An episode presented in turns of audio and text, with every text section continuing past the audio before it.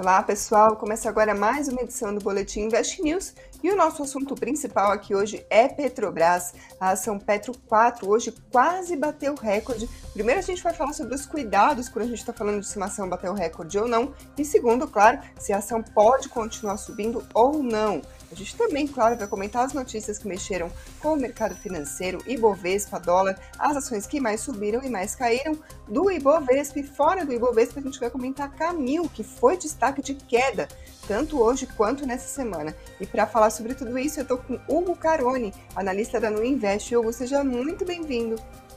Obrigado, boa noite a todo mundo. Uma semana, acho que mais tranquila, acho que de muita alegria para a maioria ainda por cima de vários investidores da Petro, né? É isso aí, justamente dela que a gente vai falar logo para começar a edição de hoje. Vamos primeiro falar um pouquinho sobre o que está puxando a alta da Petrobras, especificamente nesse final dessa semana. Hoje foi dia de forte alta do petróleo lá fora. Uh, perto das 18 horas, o Brent, que é referência à cotação internacional, subia 2,8% a mais de 86 dólares o barril. O WTI, que é o petróleo nos Estados Unidos, subia mais de 3, 83 dólares o barril. E além disso, a Petrobras divulgou dados sobre a produção e a de 2021 ficou acima da meta. Foram 2,77 milhões de barris de óleo equivalente por dia. A meta era 2,72. Isso falando um pouquinho, bem pouquinho mesmo, sobre o pano de fundo do que aconteceu com a ação, mas vamos falar de números. Hoje o papel Petro 4 subiu 3,73%, uma bela alta falando de Petrobras. Vamos lembrar que é um dos principais pesos do Ibovespa, acabou puxando o principal índice da Bolsa de Valores terminou a R$ 31,45. É quase um recorde. Foi o segundo maior valor de fechamento da história da ação. O recorde nominal é 21 de maio de 2008, R$ 31,63. Como eu falei, isso é um recorde nominal, mas o Hugo vai explicar para a gente aqui os cuidados quando a gente está falando, ah, uma ação bateu recorde, chegou no pico. A gente já chegou a comentar um pouquinho sobre isso, né, Hugo, quando a gente está falando de números das cotações das ações, mas só para a gente começar, eu trouxe uma primeira curiosidade. A Economática levantou para mim os recordes uh, da, da ação da Petrobras, mas considerando a inflação, ou seja, deflacionados pelo IPCA as cotações. E aí só dá 2008. O 1, 2, 3, 4, 5, 6, os sete maiores, as sete maiores cotações da Petrobras foram todas em 2008, se a gente considerar a, o IPCA, que é o nosso principal indicador de inflação todos de maio ainda, tem mais essa curiosidade. Além de ser tudo de 2008, é tudo de maio. O recorde ajustado pelo IPCA também é 21 de maio, R$ 66,75. Agora, Hugo, vamos lá. Esse é um dos pontos de atenção quando a gente vai falar, ah, determinada ação bateu recorde. Então, antes de eu perguntar o que deve estar na boca do pessoal aqui, vai continuar subindo ou não, calma que a gente chega lá. Antes disso, eu vou perguntar quais os outros cuidados que a gente tem que ter quando a gente vai cravar uma informação como essa. A ação bateu recorde, está no pico histórico. O que, que você diria para a gente sobre esse primeiro ponto? É, a gente tem, não falando pontualmente da Petro, até já mostro o exemplo dela, é, a gente guarda o, o, preço, né? A gente tem um, a memória de preço. Então, vamos supor que é, lá em 2008, como você mencionou, que ela estivesse cotando vou, aqui é exemplo teórico, tá? Eu já mostro a Petro. Ela estivesse cotando a 50 reais, né? E aí a gente fica com aquele preço, né? Decorando aquele valor, que aquilo seria a cotação histórica, o valor mais alto que ele teria atingido, mas a gente não considera no caso, se a empresa pagou provento, se houve alguma referência de desdobramento, algum ajuste no preço. E se houver algum ajuste, se houve ao longo do tempo, né? Esse preço lá de trás, nesse exemplo da Petro de 2008, ele deve ser ajustado também. Então, eu vou acabar colocando a referência dela mesmo aqui, só chamando a atenção, que é da Petro PN. Eu até vou mostrar a Petro ON, que a gente está aqui super empolgado com essa região de topo histórico, e a ON está um pouco mais distante, mas eu, eu mostro essa referência para vocês também. Então, começando aqui, a gente tem a referência da Petro. Deixa eu botar no mensal, que acho que vocês vão conseguir visualizar melhor essa referência. Vai ter que fazer o ajuste no mensal, vai ter que ser diário mesmo. Vamos lá, está aqui na tela. Esse aqui é o ponto máximo, tá? que a gente hoje chegou muito próximo. Né? Por fechamento, considerando é, o ajuste de proventos, tá? a gente já ficou com fechamento mais alto, a gente só não cotou a máxima, porque no dia lá de 2008 ele teve uma cotaçãozinha um pouquinho mais acima, acho que, acho que é 31 e 89, a gente já dá uma conferida ali. Então a gente finalmente chega nesse nível, demorou bastante, né? A gente ficou com um ativo travado aí quase 14 anos aproximadamente aí. É, e é, tem uns 3, 4 meses que a gente começou a falar um pouquinho mais positivo com relação a, a Petro, e justamente aí puxando agora, eu vou voltar à questão do ajuste, mas puxando agora o motivo pelo qual a visão mais otimista foi a superação dessa barreira antes mesmo lá da região de topo histórico. Isso abriria caminho aí para o ativo tentar algo mais otimista, que é o que a gente tem visto pelo menos aí nos últimos meses. E agora com relação novamente à questão do ajuste, né? Então, esse gráfico está ajustado. Então, ele descontou provento, descontou o que aconteceu na história é, desse papel. Agora, se a gente não descontar o valor que ele foi atingido naquele período, você vê como é que muda completamente. Né? O preço máximo dele não é de 2008. Né? Quem estiver decorando o preço que pagou numa determinada data. Tá? O valor mais alto seria em 2000, um valor aqui exorbitante, 521. Enfim, vai ter provavelmente números, ajustes ao longo desse período é, esse é um, é um, tipo de informação até que dá para correr atrás, buscar o que, que houve, se foi. Nesse caso aí, que além de provento, provavelmente tem algum agrupamento, alguma é, split, perdão, é, nos preços. Então você vê como é que muda completamente. Então não adianta alguém que comprou lá em 2000, nesse nível exorbitante, ficar pensando né, que ah, o papel não recuperou, está 30 e pouco. Não, o valor correto, né, que você recebeu tudo, de ajuste ao longo desse tempo, você está voltando aí o seu, seu nível histórico. Eu espero que não esteja, nesse momento, ninguém presente que tenha pago a cotação histórica, né? E está preso no papel até hoje.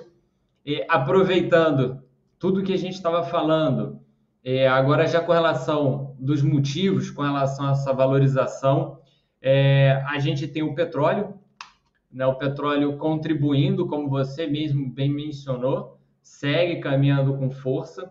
É, a gente tem que continuar de olho no petróleo, não esquecendo, claro, né, a gente tem a, o petróleo como né, seu principal produto, óbvio, mas tem a questão do dólar. Né? Então, se o petróleo sobe menos do que o que o dólar possa vir a desvalorizar, se for o caso, né, aí seria negativo. Mas, por enquanto, o dólar ainda em nível alto e petróleo, por enquanto, seguindo em alta, isso tende a continuar contribuindo para ela.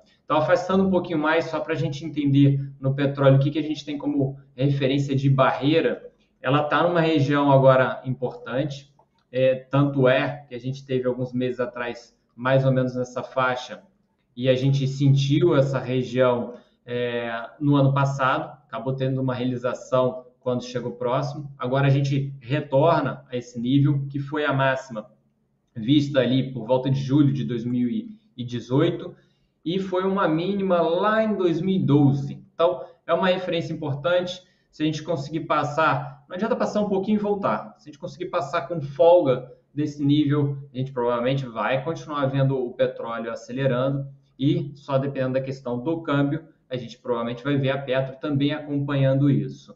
E só a última aqui, e aí já volto com você. Eu falei com vocês que a Petro, essa é a Petro PN, ela já está ali com a cotação de fechamento mais alta, mas ainda não bateu o preço histórico, falta um pouquinho só. Eu falei que a PetroN estava um pouco mais longe e vou mostrar aqui para vocês que tem um pouquinho mais de chão para ela. A gente está com a cotação dela aqui ainda faltando. Vou considerar só a máxima histórica, tá? Não o fechamento. A gente está falando aí ainda de uns 20, 21% até que ela possa chegar nesse, nesse nível histórico para a ON. Eu destaco que a gente sempre fala muito da, da PN, né, que é, é a, que o pessoal antigamente tinha mais liquidez, as, as opções, que é outra coisa que tem vencimento sexta-feira que vem, então tem que ficar atento nisso também. É, a PN sempre foi mais líquida e também tem essa questão das opções. A ON, a gente tem que ficar de olho graficamente, que eu confio um pouco mais nela, tá? É, eu acho que, não sei se a palavra seria o smart money, né, mas quando tem um fluxo saindo ou chegando, é, vai muito mais para a referência da ON do que a PN. Eu considero a PN algo um pouco mais especulativo. Tá? Então, a gente está chegando com a PN ali, já respondendo, você tinha perguntado a questão de vai mais, não vai, considerando pela ON, por não estar tá em região de topo histórico ainda, ainda teria folga. Claro, como qualquer ativo, ninguém sobe né, em linha reta, você vai oscilando, respira, vai mais um pouco. Então, se no meio do caminho quiser respirar um pouco, seria normal, não teria nada de errado. Agora, dois pontos que eu gostaria de voltar aqui da sua explicação. O primeiro, só desculpa fazer você retornar essa explicação, mas é que eu acho isso muito importante, porque muito investidor pode estar ali com algum valor anotado num caderninho, ou porque viu em alguma carteira de ação recomendada um preço-alvo, ou porque comprou a ação num determinado valor e ele fica esperando a ação chegar naquele número, quando na verdade, pessoal, não façam isso então, porque o pagamento de proventos ele vai ajustando esses valores, esses números, então não é correto a gente avaliar desse jeito. É isso que tem que ficar claro, né, Hugo? Isso, isso. É sim, é proporcional. Se você está acompanhando o preço da sua ação é, vamos supor, vamos, valores teóricos aqui. Eu tenho uma ação que o analista, uma carteira, enfim, ele tem um preço-alvo lá de 100 reais e o ativo está 90. Se esse ativo pagou um real de provento, você sabe que esse valor como um todo vai ser ajustado, tanto a sua cotação, né, vai sair dos 90, vai amanhecer a 89, e você tem que considerar que o valor esperado, né, ou preço justo, enfim, que era 100, ele vai vir para 99. Então é só fazer o ajuste. É uma questão, vamos pensar aqui numa, na, por exemplo, quando a empresa ela faz aquela alteração na quantidade no preço, né? Porque tem dois motivos. Ou uma ação muito cara, você quer abaixar o preço para gerar um pouco mais de liquidez, dar acesso para quem não consegue comprar sequer uma ação, ou o inverso, né? Uma ação que está caindo muito, é, já começa a perder liquidez, que o valor cada, vamos supor, um real, cada um centavo é um por cento de variação, né? Então, normalmente a empresa está até um pouco mais barata que isso. E aí você também faz ela ficar mais cara. Isso não muda a sua custódia, não muda o seu financeiro, é sempre aquela alteração que deixa o pessoal ou assustado ou surpreso, né? Ah, fiquei rico da noite para o dia porque o, o, valor, eu tenho algo a um real, amanhece a 10, né? Todo mundo, ah, fiquei rico. Não, a sua custódia né, vai ser alterada proporcionalmente. Então, esse também é outro ajuste que, se ocorrer, claro que você tem que fazer ele proporcionalmente ao que era o preço-alvo para aquele ativo. Certo. E o segundo ponto, claro, é o espaço que a Petrobras ainda tem para subir. Pelo que você disse, então, Petro 3, sim, teria algum espaço para isso acontecer, mas Petro 4, já que subiu tanto assim, a gente está sem referência, posso entender dessa forma? É bem possível que comece a, a corrigir, então, nos próximos pregões? Não, como elas provavelmente vão caminhar muito parecidas, é, tendo um espaço de uns 20%, 21% para a ON, é provável que venha ser algo parecido para a PN. Talvez tenha uma diferençazinha, nada muito absurdo, mas acho que essa seria a nossa referência é, mais expressiva. Tá? A gente tem a região de topo histórico da, da PetroPN, dado que você mencionou, aí eu não vou pontuar sobre ela, é até bom a gente dar um overview com relação a qualquer referência que está em topo histórico. É, é comum gerar um, um, receio né, por parte do investidor, ah, nunca chegou a esse nível. Se a gente for pensar dessa forma, as ações nunca iam se valorizar. Né? Então, é, é algo positivo. Claro que por ser uma região de topo histórico, é, você a curto prazo pode ter uma influência psicológica, tanto é que eu estou mencionando que é comum as pessoas terem esse tipo de, de, de, raciocínio. Então, no curto prazo, pode ter uma pressãozinha, principalmente a Petro, que foi um ativo que levou anos para retornar a essa região, e você tem um alto número de investidores. A Petro até, não sei dizer quantos permanecem, mas a Petro foi um dos ativos, assim como a Vale, que teve aquele benefício do FGTS, é, então, provavelmente ainda tem muito investidor que ficou é, com esse ativo por muito tempo. Então, imagina o investidor com o FGTS travado, às vezes a pessoa na situação que a gente está está precisando. Enfim, são vários fatores, mas considerando a ON, a gente pode considerar uns 20, 21 ainda para cima para a PN também. É isso aí, vamos ficar de olho para ver se isso de fato se confirma. Por enquanto, vão deixando suas dúvidas, dúvidas aqui sobre Petrobras para a gente responder no final da live. Enquanto isso, vou passar para o segundo bloco, que é o fechamento do mercado, começando pelas notícias que mexeram com o mercado financeiro neste pregão. Foi majoritariamente negativo nas bolsas lá fora, diferente do que a gente viu aqui na B3. Na Europa, as bolsas caíram de olho nas perspectivas dos juros por lá. Isso porque a presidente do Banco Central Europeu, BCE, a Christine Lagarde, ela falou que o banco vai fazer o que precisar para levar a inflação na região para perto dos 2%. Isso, claro, aumentou ah, as, aumentou as apostas do mercado numa alta de juros pelo BCE. Nos Estados Unidos também foi dia de queda, os bancos começaram a divulgar os balanços por lá e muitos resultados vieram abaixo do que o mercado estava esperando. O JP Morgan é, Chase Co. teve desempenho mais fraco do chamado braço de operações, mesmo tendo superado expectativas para o lucro. O Citigroup, Citigroup teve queda de 26% no lucro do quarto trimestre e a gestora BlackRock teve receita trimestral abaixo das expectativas. Aqui no Brasil também teve dado importante divulgado pelo IBGE Logo de manhã foram as vendas do varejo, elas tiveram uma alta de 0,6% em novembro, veio bem melhor do que a expectativa do mercado. Uma pesquisa da agência Reuters esperava recuo de 0,2%, não uma alta de 0,6%. Na comparação com o mesmo mês de 2020, no entanto, teve queda de 4,2%, mas ainda melhor do que o esperado. A expectativa era uma queda maior. Segundo a mesma pesquisa da, da Reuters, a projeção era queda de 6,5%. Esse desempenho aí que veio melhor do que o esperado foi muito puxado pelas vendas em supermercados. Isso quem disse foi, claro, o próprio IBGE. Teve aumento de 0,9% nas vendas de hipermercados, supermercados, produtos alimentícios, bebidas e fumo. Quem mais subiu? Artigos farmacêuticos, médicos ortopédicos, de perfuma, perfumaria e cosméticos, outros artigos de uso pessoal e doméstico. Isso no lado positivo. Agora, quem caiu? móveis e eletrodomésticos, vestuário e calçados, combustíveis e lubrificantes, livros, jornais, revistas e papelaria, equipamentos e material para escritório, informática e comunicação. Vamos lembrar que a gente vê aí diversos segmentos em dificuldade, porque a gente tem um cenário de renda em queda, desemprego ainda elevado, inflação que não dá folga. Justamente por isso a expectativa do mercado para o varejo, de forma geral, era mais negativa do que o resultado que a gente viu hoje. De qualquer forma, supermercados é aparentemente revertendo a tendência pelo menos em novembro. Nesse cenário, hoje o dólar caiu 0,27% a R$ 5,51 e nessa semana caiu 2,12% sobre o real.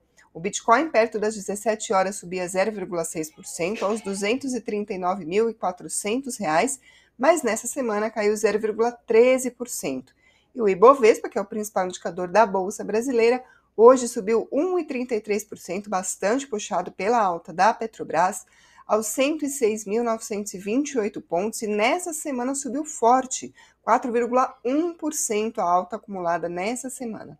Passa agora para os destaques do Ibovespa, começando pelo pregão de hoje. Quem liderou as perdas do dia foi a Local Web. Hoje caiu 4,11%, depois positivo 3,8%, depois Alpargatas 3,3%.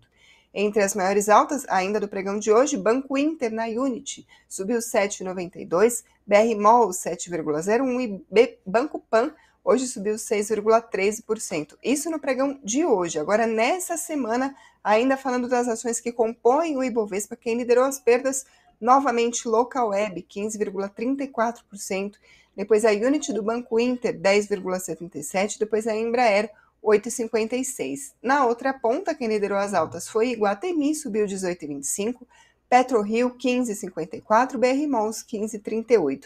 Isso falando do Ibovespa, mas o nosso próximo assunto aqui é uma ação que não faz parte do índice, que é a Camil, que se destacou nessa semana na ponta negativa. Só hoje caiu 9,59%, mas nessa semana caiu mais de 8%. Hugo, essa queda tão forte assim de Camil deve continuar? É, eu vou puxar a referência delas aqui, dela para a gente aqui, mas pontuando que fora, né, porque a gente tem a referência do período de resultado, é, e o dela é uma data diferente, então pode ser que tenha pego algumas pessoas de surpresa, por outro lado, que foi ruim para isso que ela realizou, é, e é bom até a gente sentir como é que o mercado é, provavelmente vai se comportar quando a gente chegar no período de resultado novamente, porque veio abaixo do que o mercado esperava e o mercado não teve dó, né? O ativo acabou sendo bastante pressionado. Vou até puxar eles aqui para ele aqui para a gente é, visualizar e entender o que eu estou comentando com relação. É, o ativo teve até acho que em outubro, se eu não me engano, na referência da carteira semanal. É, esse é o pregão de hoje. O ativo já iniciou o dia em realização, ele já abriu caindo aproximadamente meio por cento e depois foi fortemente pressionado. Agora, o que, que chama atenção, né? A, a linha azul está aqui no meio, só para destacar aqui para quem. Essa aqui é a nossa referência da linha azul. O valor hoje dessa linha está em 9,74. Quem não estiver conseguindo visualizar esse valor, essa é uma referência de uma média de 200 dias. Né? A gente está no gráfico diário, então são 200 dias.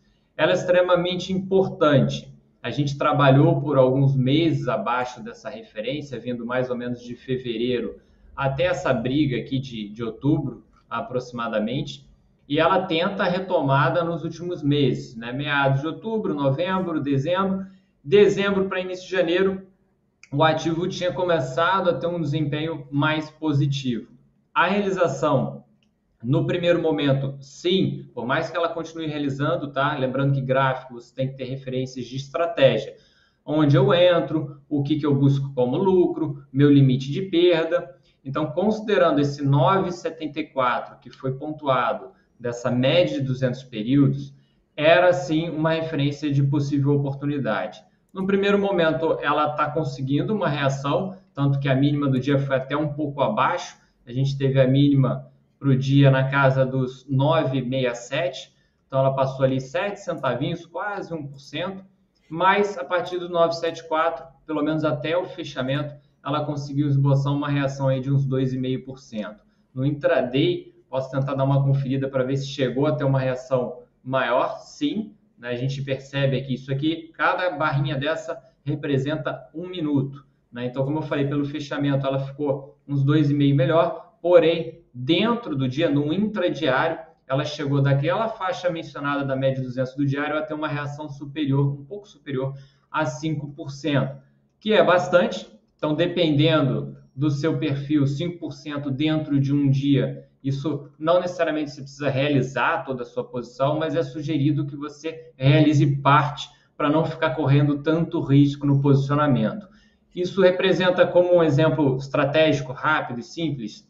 Imagina que você tenha comprado mil ações, tá? E que você venha se desfazer, eu gosto de um número maior, mas que você se desfaça de metade da posição quando ela se valorizou 5%, tá?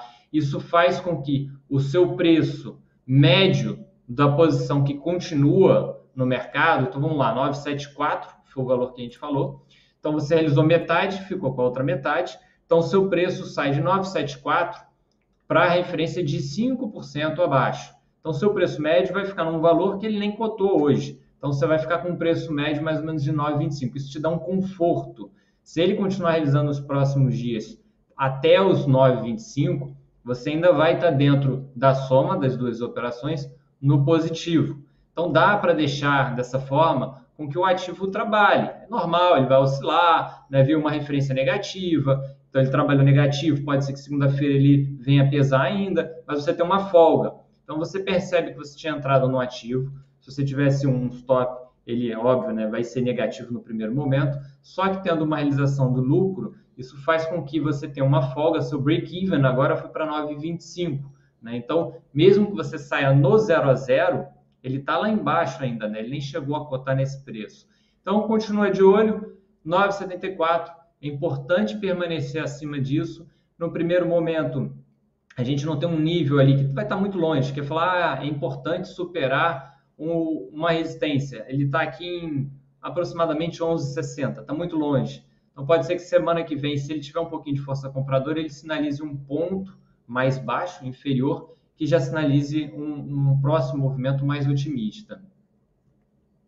Isso aí, Hugo. Estou dando uma olhada aqui na, na caixa de comentários. Tem bastante gente falando, por exemplo, sobre a ação da B3, o pessoal quer saber. Também Petrobras tá, tá na boca do povo aqui, pessoal também falando do Ibovespa, que tem bastante peso, né? A, Petrobras na composição do Ibovespa, mas, mas gostaria de saber se tem algum assunto que você gostaria de levantar aqui antes da gente encerrar, alguma pergunta que você queira responder. Não sei se deu tempo de ficar de olho aqui nos comentários. Não, eu, eu dei uma olhada rapidinho, eu vou tentar passar rápido aqui para o pessoal, já me pediram B3, que eu já tinha dado uma Boa. olhada, falei, pô, pediram B3, vamos dar uma conferida. Então, graficamente, não deixa de ser um ativo que veio ser penalizado assim fortemente nos últimos meses. É, a alta foi expressiva para a semana? Sim, mas a gente tem que ficar muito atento, mesmo que ele continue valorizando do valor atual até uns 15%. É a mesma média que a gente pontuou ali anteriormente sobre Camil, 14,26. Claro, não pode querer cravar esse valor, você percebe que a cada dia a média vem reduzindo o seu valor, ela vai diminuindo aos poucos, então a cada dia a gente tem que ir dando uma conferida no gráfico para quanto veio ela. Se chegar nela e não tiver força compradora, vai voltar a ser pressionado para os meses seguintes, bem mais à frente, tá? Mas no curto prazo, então você teria essa, vamos dizer assim, essa folga até chegar nela. Comentaram sobre a Petro, que a gente já falou que tem bastante peso no índice. Outra que foi comentada, que foi JBS, que também tem peso no índice. É, precisa, óbvio, superar essa barreira, que se eu não me engano é região de topo histórico dela, região de topo histórico, para continuar seguindo em alta mesma média que a gente viu nos outros ativos. Aqui, em vez de servir como uma resistência, como algo negativo, aqui é um suporte, é algo positivo. Está um pouco longe, né? Se ele resolver dar uma respirada, ao contrário da, da B3, aqui se corrigir 14%, 15%, mas parar por aí, ainda seria algo saudável, não teria nada de errado. É, B3 foi falada, foi falado bastante sobre lá fora, né, a referência dos BDRs. Então a gente teve uma semana com um câmbio né, não tão positivo quanto que a gente tinha visto ele na referência das últimas semanas. A gente acabou tendo o fechamento dele em queda. Então, se você tem um ativo que ficou no zero a zero, ele em dólar lá fora, só do dólar cair aqui já vai pesar. Né? Então, para ter caminhado positivo algum BDR, considerando aqui pelo dólar futuro, né, o seu BDR teria que ter se valorizado lá fora mais de 2% para ficar ali 2% você está no 0 a 0. Então, mais 2% você passava a ter algo positivo para semana. E o dólar só, já que perguntaram com relação aos BDRs, não pontuando né, sobre a tendência deles lá fora, é mais sim com relação ao dólar. Já tem um bom tempo que a gente fala que o dólar, por enquanto, vai ficar estagnado dentro dessa mesma faixa que ele vem trabalhando já tem um tempinho, em torno dos, deixa eu ver aqui para não falar errado para vocês, em torno dos 4,90 até a região lá dos 6, 5,90 que a gente já está aí remoendo faz tempo, tá? Hugo, antes da gente encerrar, eu tenho que dar dois avisos muito importantes aqui para o pessoal que nos acompanha. Um é muito importante, que é o seguinte: o Analistas em Ação volta já nesse domingo. O Hugo Carone, inclusive, vai explicar a carteira top 10, as mudanças que foram feitas, então não perca. Esse é um aviso importante. Agora tem um outro aviso mais importante ainda, super importante, que é o seguinte: o Invest News está de aniversário, estamos completando dois anos, então muito obrigada a todo mundo que acompanhou a gente desde o começo, a quem está chegando agora, se inscreva no canal se você ainda não fez isso, passe para os seus amigos, seus familiares, aqueles que investem, os que querem aprender a investir, os que cuidam bem dos dinheiros, os que não cuidam, enfim, espalhem para a gente continuar apresentando esse conteúdo para vocês. Muito obrigada e, claro, obrigada também a quem está ouvindo por podcast pela Alexa. Hugo, valeu, muito obrigada mais uma vez. Eu que agradeço, eu só quero saber se o bolo e brigadeiro vai chegar aqui no Rio. Vamos ver, vamos ver, estamos discutindo. Valeu, gente. Obrigada, até a próxima.